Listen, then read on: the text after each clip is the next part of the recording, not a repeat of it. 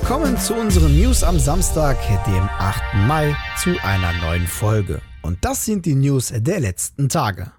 Coroni hat es mal wieder geschafft. Unsere geliebte Gamescom findet auch dieses Jahr nicht in den Messehallen der Kölnmesse statt. Die Kölnmesse und der Gameverband haben nach intensiven Gesprächen mit Partnern und Ausstellern entschieden, für Planungssicherheit zu sorgen. Damit findet die Gamescom wie bereits im Vorjahr ausschließlich digital und für alle Gamescoms-Fans kostenfrei statt. Somit wird vom 25. bis zum 27. August die Gamescom Now-Seite die erste Adresse für alle Gamer sein. Neben den altbekannten und grundlegend überarbeiteten Angeboten sollen neue Formate wie die Gamescom Epics das Angebot erweitern. Eröffnet wird das Ganze mit der Gamescom Opening Night Live, die in Zusammenarbeit mit Geoff Keighley produziert wird. Zahlreiche Spiele der offiziellen Call of Duty League werden demnächst exklusiv auf Prosi Max zu sehen sein, bevor sie weltweit als Video auf esports.com abrufbar sein werden. 7-One Sports hat eine entsprechende Vereinbarung mit The Call of Duty League LLC getroffen. Der Deal deckt Matches von Major-Turnieren, Playoffs und die Championship der Liga ab, angefangen mit dem Finale des Major-Turniers 3 am 16. Mai um 23 Uhr.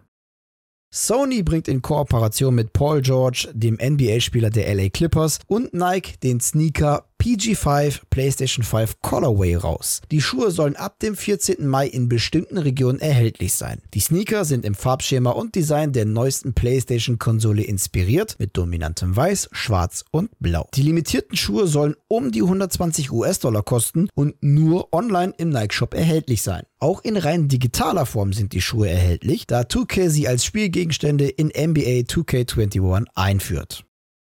Ein großer Grund für die PS5-Knappheit, neben den Scalpern, ist der Mangel an Halbleiterchips. Da diese kleinen Chips in allen Elektrogeräten zum Einsatz kommen, ist dies auch aktuell gesehen gar nicht so verwunderlich. Aus einem Bericht der Video Games Chronicle geht hervor, dass Sony auf der Suche ist nach einer Lösung des Problems, um alternative Komponente zu finden. Dabei ging es auch um eine mögliche Designänderung der Konsole. Dem Bericht zufolge, der sich auf Aussagen von Zulieferern stützt, soll ein Redesign der PS5 schon im zweiten und dritten Quartal Quartal im kommenden Jahr in die Produktion gehen. Auch sollen an der CPU Änderungen vorgenommen werden. So will man bei AMD von 7 Nm auf 6 Nm wechseln, was die CPUs günstiger in der Produktion machen würden. Endlich ist das Release-Termin des kommenden Bus-Simulators von Astragon und Still Alive Studios bekannt. Der neueste Teil erscheint am 7. September für PC, PlayStation 4, Xbox One sowie auch die Next Gen und bietet neben den bekannten Mercedes-Benz-Bussen erstmals in der Geschichte des Spiels auch Mercedes-Benz E-Citaros. Darunter der elektrische E-Citaro in 12 und 18 Meter Ausführung sowie der Gelenkbus Citaro L. Wie auch in seinem Vorgänger, dem Bus Simulator 18, bietet der Titel den Spielern eine Reihe realer kommerzieller Busse, mit denen durch eine fiktive Stadt gefahren werden kann. Allerdings bietet der neueste Teil mit 30 voll lizenzierten Fahrzeugen deutlich mehr Abwechslung. Preislich liegt der Bus Simulator 21 bei knapp 35 Euro für PC und knapp 50 für Konsole. Das waren sie auch schon wieder. Die News der vergangenen Tage.